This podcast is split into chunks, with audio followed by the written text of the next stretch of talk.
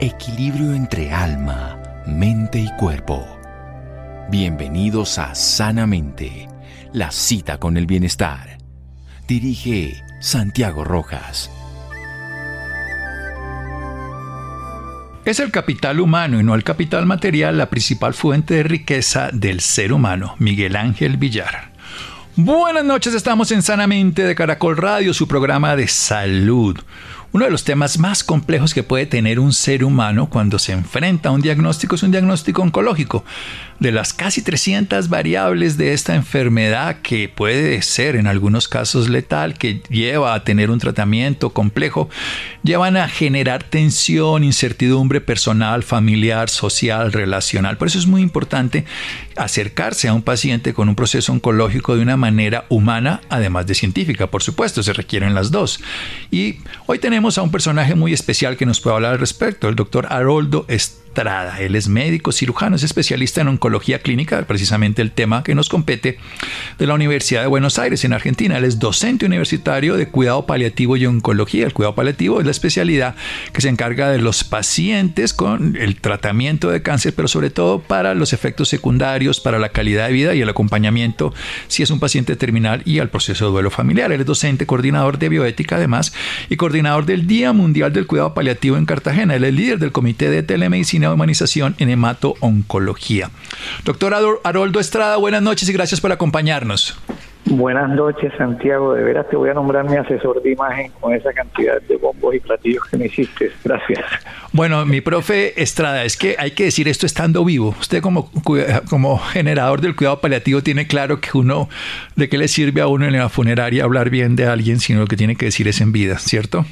Sí, una de las cosas que hemos aprendido, eh, los que hacemos eh, oncología y cuidado paliativo, es la fragilidad del ser humano.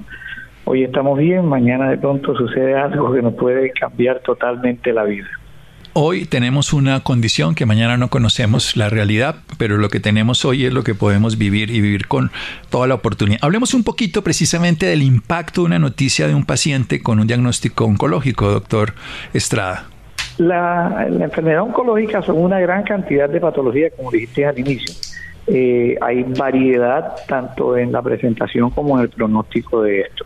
Pero igual está arraigada la idea de que cáncer es igual a muerte. Cuando alguien recibe este tipo de noticias, eh, deja de convertirse en el yo para convertirse en el yo enfermo, lo cual afecta a él y afecta a todo el entorno familiar. Entonces hay un poco por, por ¿cómo es que Por, por, por ignorancia, pero no siempre este diagnóstico se asocia a muerte. Se asocia a muerte cuando los diagnosticamos en, estadios avanzados. Eh, tenemos oportunidad de diagnosticar tempranamente esta enfermedad si la gente percibe o siente cuáles son síntomas que pueden detectarse tempranamente y consulta adecuadamente. Tenemos muy poca eh, cultura de prevención y eso hace que desafortunadamente muchos de los tumores que detectamos los detectamos tardíamente, pero es un es, es, es el diagnóstico de cáncer implica un desbarajuste en lo que es la identidad y el grupo familiar. Entonces es bastante relevante el hecho del acompañamiento en ese tipo de situaciones. Bien, de todo esto vamos a hablar, de la humanización del paciente oncológico, el paciente con un diagnóstico que, como dice el doctor Estrada, altera la identidad y que, por supuesto, también modifica ese comportamiento del grupo familiar. Seguimos aquí en Sanamente de Caracol Radio. Síganos escuchando por salud. Ya regresamos a Sanamente. Bienestar en Caracol Radio. Seguimos en Sanamente. Seguimos en Sanamente de Caracol Radio. Haroldo Estrada es médico cirujano, oncólogo y además paliativista, una especialidad de la oncología, el cuidado, el diagnóstico, el tratamiento del paciente con la enfermedad o las enfermedades de cáncer.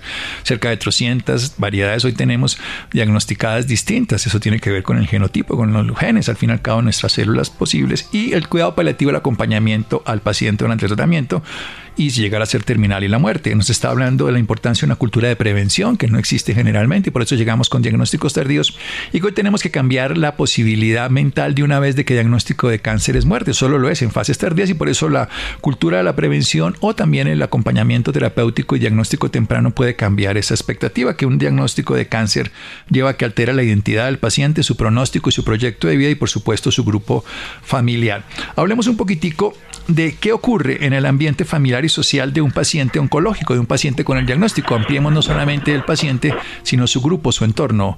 Doctor Haroldo Estrada. Bueno, es una, como, como hablamos anteriormente, es una noticia que impacta al núcleo familiar.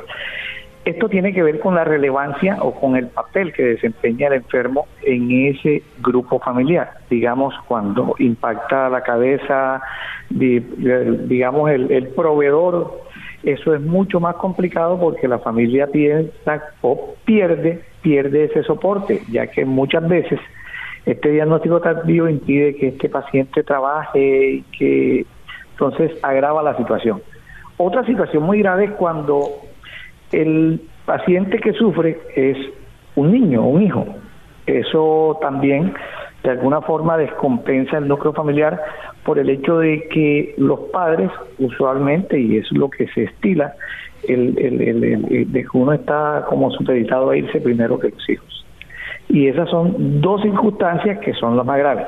Lo más grave aún es cuando eso puede ser madre cabeza de familia, usualmente madre soltera, que eso es un multiplicador de pobreza. Cuando una madre soltera sufre un cáncer, que desafortunadamente lo estamos teniendo en estadios tempranos, en carcinoma de cuello uterino, la poca el poco cuidado el sexo seguro que se practica en nuestro país y aparte que hemos perdido la oportunidad de vacunarnos o de vacunar a nuestras niñas, vamos a tener, tenemos y vamos a tener una pandemia de carcinoma de cuello uterino. En ese caso es mucho más grave porque madre soltera sin soporte, sus hijos quedan este, abandonados. Entonces, mire todas las implicaciones que puede tener este tipo dependiendo de quién es el afectado. Y usualmente en ese caso yo considero que es de lo más grave que existe. Claro, una madre cabeza de familia, un proveedor, un diagnóstico complejo, un tratamiento que puede llevar a generar muchas complejidades. Hablemos precisamente de, de, un aspecto. ¿Cómo influye el tratamiento en la capacidad de un ser humano de llevar su vida convencional? Una persona profesional, una ama de casa, un deportista, lo que sea. En general, este, la mayor cantidad de tratamientos que usamos son la quimioterapia. Afortunadamente, para algunas enfermedades contamos con tratamientos hormonales, los cuales tienen muy poca toxicidad o terapias blanco específicas que son que hemos detectado a través del genoma humano blancos moleculares. Eso significa de que hay unos tendones de Aquiles, hablando de fragilidad para unas células tumorales, que afectan específicamente esas células con menos, con menos deterioro de los pacientes. Pero vamos a hablar de que es el más frecuente, que es la quimioterapia. Usualmente la quimioterapia causa unos efectos colaterales o unos efectos deleterios inmediatos, que son las náuseas y los vómitos. Una persona que trabaja, un deportista, esos días subsiguientes, en un número de, de, de tratamientos de quimioterapia, pueden presentar un deterioro de su calidad de vida.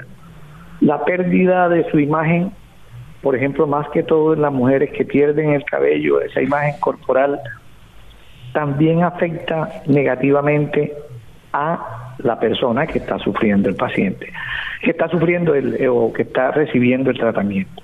Entonces, desde el punto de vista, hay efectos que no son visibles que también pueden impactar negativamente.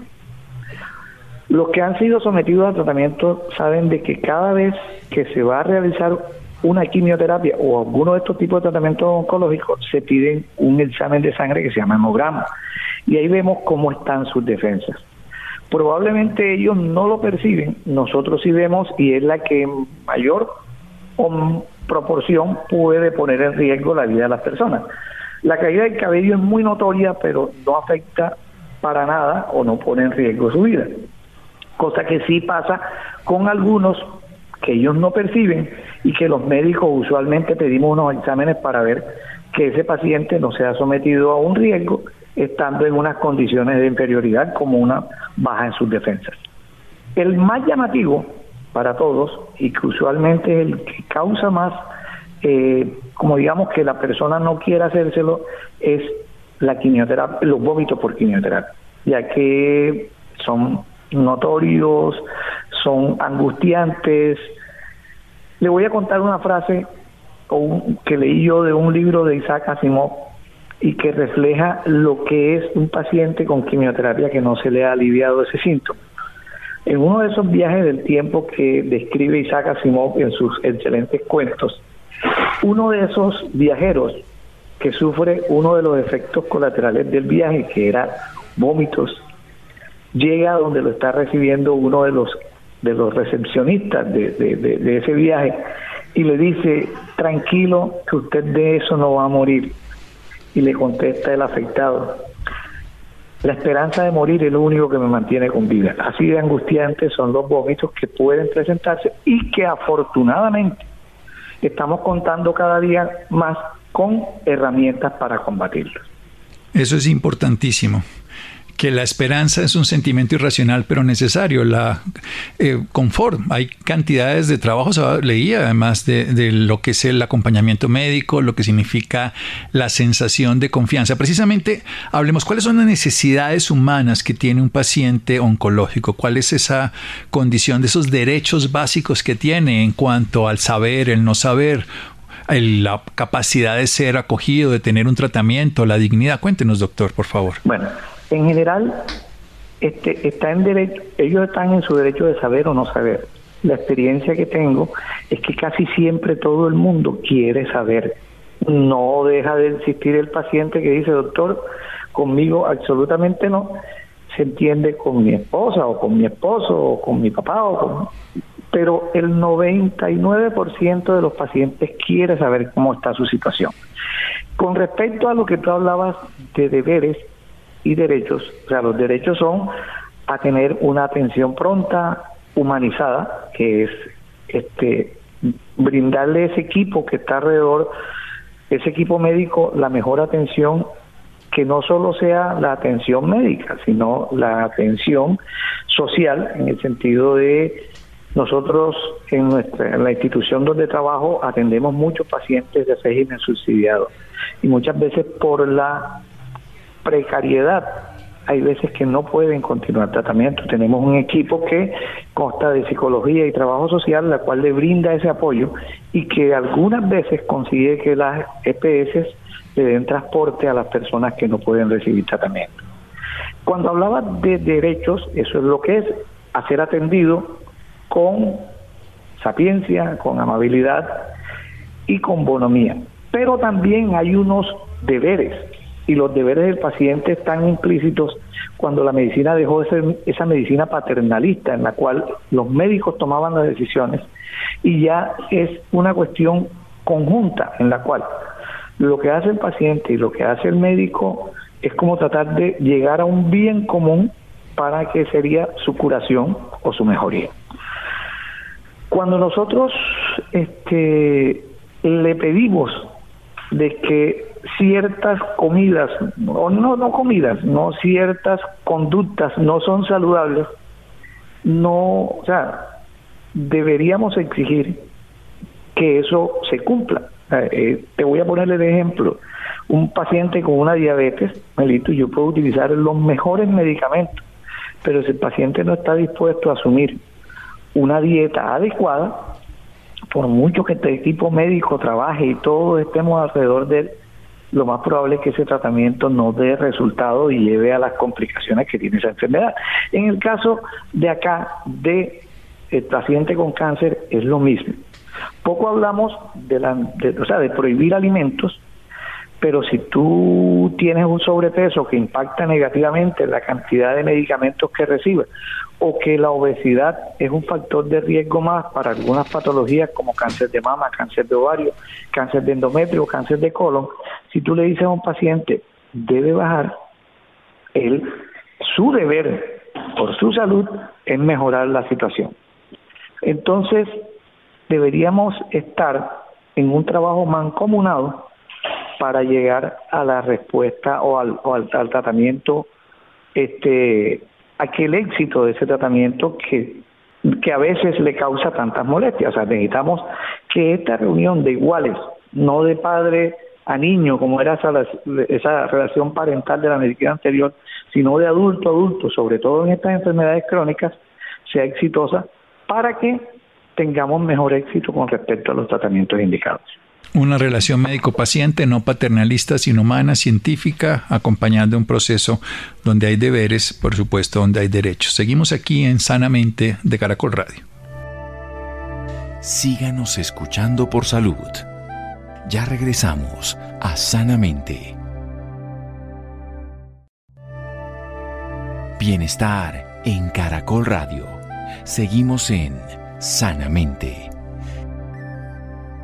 Seguimos en Sanamente de Caracol Radio. Haroldo Estrada es nuestro invitado esta noche. Él es médico cirujano, especialista en oncología clínica de la Universidad de Buenos Aires. Además es docente universitario de cuidado paliativo y oncología. Es docente coordinador de bioética, coordinador del Día Mundial del Cuidado Paliativo en Cartagena y líder del Comité de Telemedicina, Humanización, Hematología y Oncología. Nos está hablando de la importancia de una relación profesional y humana directa entre el médico, tratante en este caso como oncólogo, ante una enfermedad, un diagnóstico de cáncer. Nos está hablando de los efectos de la quimioterapia, que inicialmente los a corto plazo pueden relacionarse con el vómito, pueden relacionarse con los trastornos digestivos, también en algunos pacientes cambios en la imagen corporal, como la caída del cabello, cambios que para el paciente pueden no ser importantes, pero para el diagnóstico médico son muy importantes, que se hacen con la cantidad de glóbulos blancos que hay en la sangre y también la cantidad de glóbulos rojos, a ver si hay anemia o si hay deficiencia del sistema inmune, que deben ser correlacionados con la necesidad del siguiente tratamiento.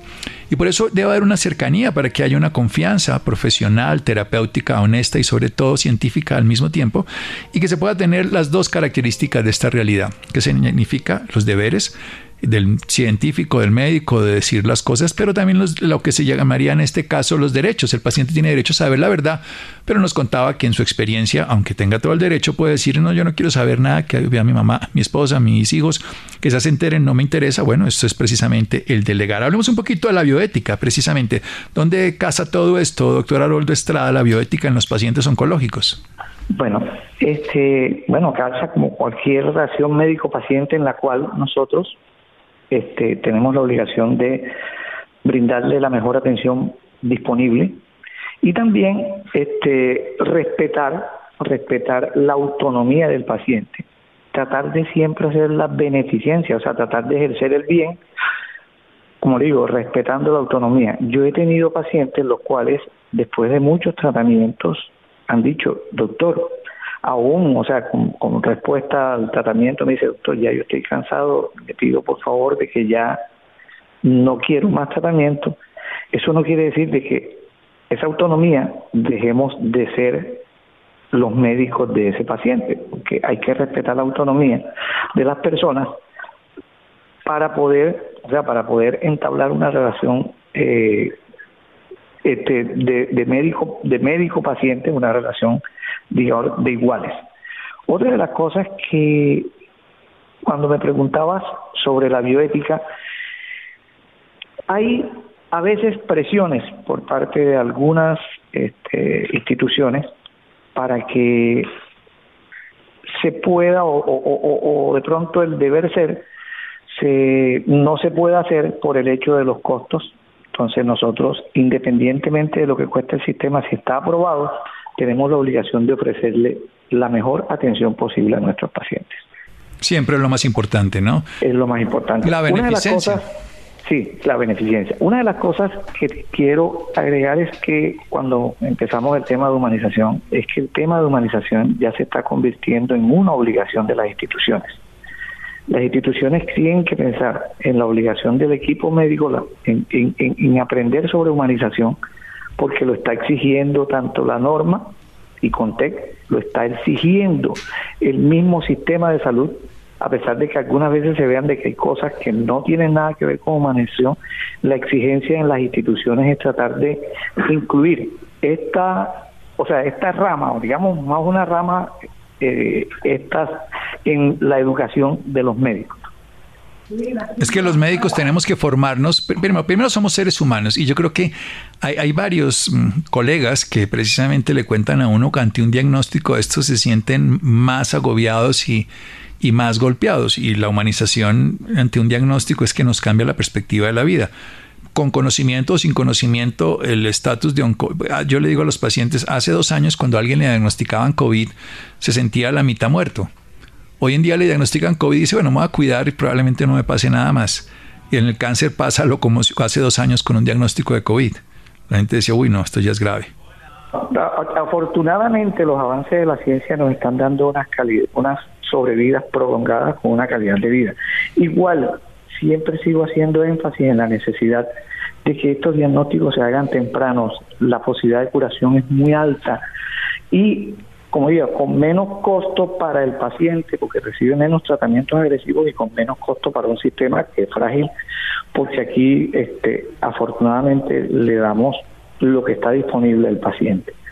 Entonces, otra de las cosas es la necesidad de que la gente adquiera la conducta de prevención y la conducta de detección precoz. O sea, no consulte cuando ya está tapado, sino que si tiene algún cambio en su hábito intestinal, pensar puede ser algo en el colon.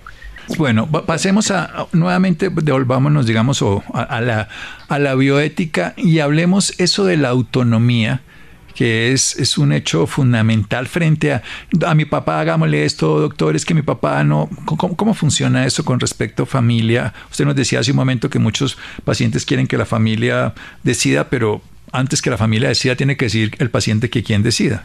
La gran mayoría de las veces los pacientes deciden que quieren o no, a veces por encima de la de la de la de la de lo que piensa la familia. Este es muy digamos, la autonomía se ha ido imponiendo y cada día los pacientes toman mayor cantidad de decisiones con respecto a su tratamiento. Como te dije, esto es una relación de adulto a adulto. Uno propone y a veces los pacientes dicen, no, eso no, ¿qué tal si vemos esto? O sea, esto ha venido cambiando afortunadamente porque muchas veces eh, se tomaban decisiones que no eran compatibles con lo que deseaban los pacientes. Entonces, eh, la autonomía se viene presentando y cuando se presenta esta discordancia entre lo que desea la familia y lo que desea el paciente, el deseo del paciente es el que prima sobre esa decisión.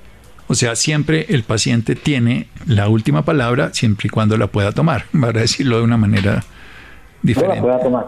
Sí, porque a veces está en un estado cognitivo. Eh, estamos hablando de paciente que está consciente, en un estado de una UCI, que el paciente está en coma, la familia tiene que tomar la decisión por él. Pero en estos casos, la gran mayoría de las veces, las pacientes, las y los pacientes toman las decisiones porque se ha ido imponiendo el criterio de la autonomía dentro de los pacientes. Bien. Perfecto. Hablemos de, cuál sería el criterio para incluir otros tipos de profesionales y cómo manejarlos con el paciente. Mire, requerimos este tipo de personas, requerimos un psicólogo, a veces hasta un sacerdote, voluntarios, dentro de este proceso integral de humanización. En el proceso de humanización incluye hasta que la humanización se implante en el personal administrativo de las, de las instituciones. Porque, o sea, el hecho de que dificulte la obtención de una orden, eso es falta de humanización. Uno tiene que ser no un obstáculo cuando está en una institución de salud, con cualquier enfermedad, pero en el caso de cáncer todavía más, uno no debe convertirse en el problema, aparte del problema que sufre el paciente. Está clave, ¿no? O sea, no tenemos que ser un problema el personal de salud y administrativo, el personal relacionado con la salud, sino generar, por decirlo de alguna manera, una posibilidad de hacerle más llevadero y, en el sentido profesional exitoso la vida de este paciente y el tratamiento. ¿Cómo generar esto desde la universidad? Devolvámonos a ese aspecto tan sencillo y al mismo tiempo poderoso. Ahí incluiríamos que aparte del personal administrativo, cualquier personal de salud, incluyendo también, como te dije, nosotros tenemos pacientes de de, economía precaria y el trabajo social ahí adquiere una relevancia, pero que muchas veces tan, tan importante como lo que podemos hacer por salud. La inclusión de psicología, es que cada vez que uno se refiere a un diagnóstico, esto impacta negativamente en, en la persona, impacta en su familia. No es muchas las personas que podrían manejar desde el punto de vista mental una, una noticia negativa como esta. Entonces, como digo, se va incluyendo personal de enfermería, fisioterapia, eh, eh, y hablamos de la integridad, integralidad de la atención al paciente con cáncer, lo cual es uno de los, de los ¿cómo es que? De lo, de lo que plantea la legislación de que se habla de un tratamiento integral que de alguna forma debería ir disminuyendo los obstáculos o las barreras de acceso. Todavía estamos un poco lejos, pero está mejorando esa situación. Las barreras de acceso. Usted dice la palabra más crítica de la historia, ¿no? Porque si el paciente puede tener eh, un tratamiento, podría mejorar. Uno lo ve en el vecino país, en las estadísticas que después salieron, las que se pudieron conocer de Venezuela terribles, el diagnóstico sin diagnóstico adecuado y sin tratamiento cercano, en fin, la complejidad. ¿Dónde cree que estamos los colombianos precisamente con respecto a, los sistemas de humanización? Usted trabaja en Cartagena, ¿qué conoce al respecto de su región y del país? Bueno, este, un poco estamos, creo que todos con ganas de hacerlo. No todas las veces se, se ha logrado. Uno, porque durante la educación médica, desafortunadamente, Desafortunadamente, durante la educación médica no se imparte mucho por el hecho de lo que tienen que incluirle a todos los pacientes, a todos los médicos, enseñanza de lo que es la parte médica. Y desafortunadamente, por el poco tiempo de formación y por la necesidad que tenemos, eh, se presenta esa falencia en la educación. Pero afortunadamente, como se está poniendo, muchas instituciones están eh, eh, viendo que es necesario, que es algo inherente al ejercicio médico y al ejercicio de los equipos médicos. La ACHO, que es la Asociación Colombiana de Hematoncología, está patrocinando en este momento. Vamos a empezar un curso de humanización a través de películas. Y viendo películas, vamos a hablar sobre el tema, vamos a encuestar qué tanto impacta esas películas en el proyecto de creación de humanización médica. Nuestro querido doctor Aloldo tuvo una urgencia, los médicos, oncólogos y todo tienen urgencia, lo acaban de llamar y bueno, como esto se hace así en vivo, lo vamos a dejar de esta manera para que podamos comprender la complejidad de este tema. Seguimos en un momento aquí en Sanamente de Caracol Radio. Síganos escuchando por salud. Ya regresamos a Sanamente. Bienestar en Caracol Radio Seguimos en Sanamente. El desconocimiento de las enfermedades nos alejan de un diagnóstico oportuno y del cómo enfrentarlas.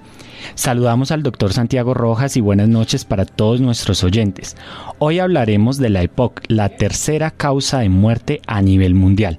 Para conocer del tema está con nosotros el doctor Abraham Ali, médico neumólogo, especialista en medicina interna, crítica y cuidado intensivo. Actualmente profesor titular de Medicina de la Universidad del Rosario, profesor de Medicina Clínica de la Universidad de La Sabana y director médico de la Fundación Neumológica de Colombia. Doctor Ali, bienvenido y gracias por acompañarnos. Con el mayor gusto, John, y a todos los oyentes de, de tu programa, un gusto y estoy aquí para responder sus dudas. En noviembre se conmemora el Día Mundial de la EPOC. Según la Organización Mundial de la Salud, aproximadamente 3 millones de personas en el mundo mueren como consecuencia de la EPOC, siendo la tercera causa de muerte en el mundo y la cuarta en Colombia. Doctora Lee, ¿en qué consiste la EPOC? La sigla EPOC significa enfermedad pulmonar obstructiva crónica. Usualmente los pacientes y la comunidad conocen la EPOC como bronquitis crónica o como enfisema pulmonar. Esas son las dos enfermedades que por más de 40 años han caracterizado la EPOC. Pero consiste en que el aire entra a los pulmones y no puede salir de una forma fácil. Como no puede salir, todo ese aire que queda atrapado en los pulmones impide que entre un aire nuevo para refrescar y oxigenar de un modo adecuado al paciente. Por tanto, se clasifica en lo que se denominan enfermedades obstructivas, en las cuales es difícil la circulación del aire. Doctor, ¿cómo se manifiesta y cuáles son esos principales factores de riesgo? El factor de riesgo más grande en nuestro país, en Colombia, sigue siendo el tabaquismo. El hecho de fumar genera daños pulmonares importantísimos que se caracterizan por inflamar el bronquio y se caracterizan por destruir las paredes del pulmón. Entonces, ese es el rey de los factores de riesgo. En segunda instancia, se encuentra el hecho de cocinar con leña. Eso se usa mucho en el altiplano cundiboyacense y en otras regiones de Colombia. Cuando se cocina en sitios cerrados, todo ese humo comienza a ser aspirado y a generar deterioro pulmonar. Y el tercer factor de riesgo que va creciendo de un modo dramático y preocupante, el vapeo, el cigarrillo electrónico. Con frecuencia en la consulta de neumología, los jóvenes cuando uno les comenta o habla de sus síntomas respiratorios, le dicen que, que vapean porque están tratando de dejar de fumar y lo consideran que es inofensivo, pero no es inofensivo, es supremamente peligroso para salud respiratoria. Y después de, esto vienen otras enfermedades como la tuberculosis, eh, las enfermedades ocupacionales en las cuales hay exposición a carbón, a sílice. eso en general son los principales factores de riesgo que tenemos. ¿Cuáles son esos síntomas de alerta para detectar esta enfermedad? Esa pregunta expresada de esa manera es supremamente importante porque ese es el punto clave que permitiría que las personas no tengan tantas defunciones asociadas a la EPOC, o sea, detectarlo temprano. Para poder intervenirlo y para poder prevenir que se siga aumentando sus características clínicas. Entonces, el ahogo, la tos, los silbidos en el pecho, pero esencialmente el sentirse más ahogado que sus iguales. Ese es el factor clave. Muchas personas que tienen factores de riesgo en ocasiones piensan que es normal que se ahoguen, lo asocian a la altura, lo asocian a la subida de las escaleras, lo asocian a que los años van pasando, pero realmente no. La condición normal es no ahogarse en condiciones que no son ejercicio. Entonces ahí está la principal alarma, yo. El hecho de ahogarse, tener tos, sonidos en el pecho. Doctor, hablemos un poco de la tasa de mortalidad y cuál es la población más afectada con esta enfermedad, refiriéndonos a edades, géneros, eh, como usted lo mencionaba también en zonas rurales. La, la EPOC prácticamente es una enfermedad de personas mayores de 40 años, con excepción de los que tienen un EPOC de origen genético, que les falta una enzima en el cuerpo que los protege.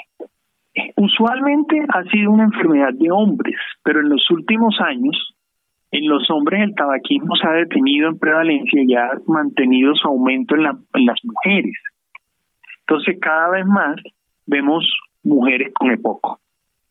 Y lo que nombraste al principio es valiosísimo. Antes las personas morían de enfermedades cardiovasculares, cerebrovasculares, infartos, trombosis, derrames muchas causas infecciosas y en Colombia pues lo relacionado con trauma y con violencia.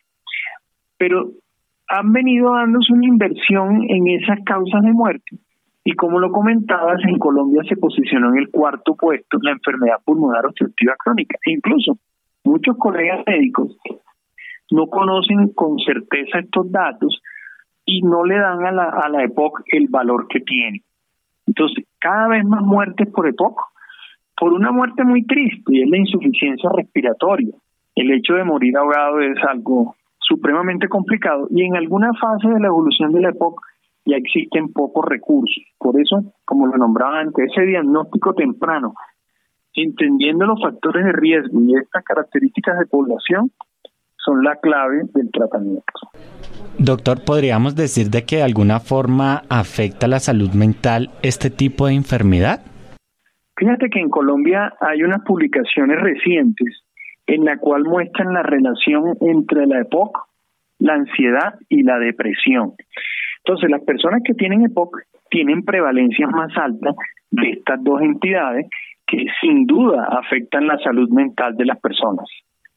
Y, a veces eh, puede que no sea tan manifiesto, pero cuando uno aplica escalas de riesgo, escalas para determinar objetivamente que la persona tiene mm, ansiedad o depresión, se encuentran unos índices tan altos como del 30%. Nosotros tenemos en la Fundación Neumológica Colombiana, acá en Bogotá, datos supremamente preocupantes en relación con depresión en esos porcentajes que, que acabo de comentar. ¿Cómo combatir esta enfermedad y si existe algún tratamiento, doctor? La forma de combatirlo es lo que creo que, que tú puedes tener en la cabeza y es importantísimo para los oyentes de Sanamente y es la prevención. Yo creo que si todos hacemos una campaña en este momento, ya no solo contra el fumar, sino ahora contra el vapear y el cigarrillo electrónico, dentro de unos 10 a 15 años, en incidencias más bajas de poco. Esa es la parte de prevención. Por ejemplo, en la parte de cocinar con leña, y que puede estar muy arraigada en algunos sectores, la clave sería generar unas cocinas abiertas, unas cocinas un poco más inteligentes, que no concentren tanto el humo y expongan a los pacientes. Por otro lado, en cuanto a tratamiento, las medidas más valiosas son lo que denominamos medidas no farmacológicas, o sea, el ejercicio, los hábitos de vida saludable, el caminar, el hacer ejercicios respiratorios. Eso es supremamente valioso, unido a la nutrición y a la estabilidad psicológica. Y en cuanto a medicamentos, es una cosa importante anotar que hasta hace un año nos teníamos que contentar con medicamentos demasiado básicos y antiguos, unos inhaladores muy viejos, para tratar los pacientes con EPOC. Hoy en día en Colombia existe la posibilidad de tratar los pacientes con medicamentos inhalados de más larga acción que traen sin duda enorme beneficio en el pronóstico de los pacientes. Doctor, y por último, en el marco del Día Mundial de la EPOC, ¿qué trabajos o iniciativas están realizando para la prevención y manejo de este tipo de enfermedades? Muchísimas. Eh, precisamente esta mañana eh, participé en un evento del Ministerio de Salud en unión con las asociaciones de pacientes, en las cuales se educó de forma importante durante toda la mañana a los diferentes actores del sistema con una asistencia superior a mil personas conectadas por las diferentes redes sociales para persistir en la educación sobre la enfermedad y hablar sobre prevención. Por otro lado, eh, la misma industria farmacéutica eh, está impulsando diferentes eventos en todo el país. La Asociación Colombiana de Neumología ha tenido un papel preponderante en impulsar todas estas medidas eh, contra el tabaco, eh, educando a las personas en la exposición a humo, en ambientes laborales. Es decir, hay un esfuerzo intersectorial porque todos en Colombia aprendan sobre la época. Doctor Abraham Ali, médico neumólogo, especialista en medicina interna y especialista en medicina crítica y cuidado intensivo, muchísimas gracias por acompañarnos en Sanamente. Bueno, muchas gracias John y espero que los eh, oyentes de Sanamente puedan educarse y seguir queriendo aprender sobre las enfermedades respiratorias. Que estén muy bien, muy buenas noches. Una buena noche para todos, un abrazo. Sebastián, muchísimas gracias. Muchas gracias a Mari, muchas gracias a Ricardo Bedoya y Ciro Caracol piensa en ti. Buenas noches.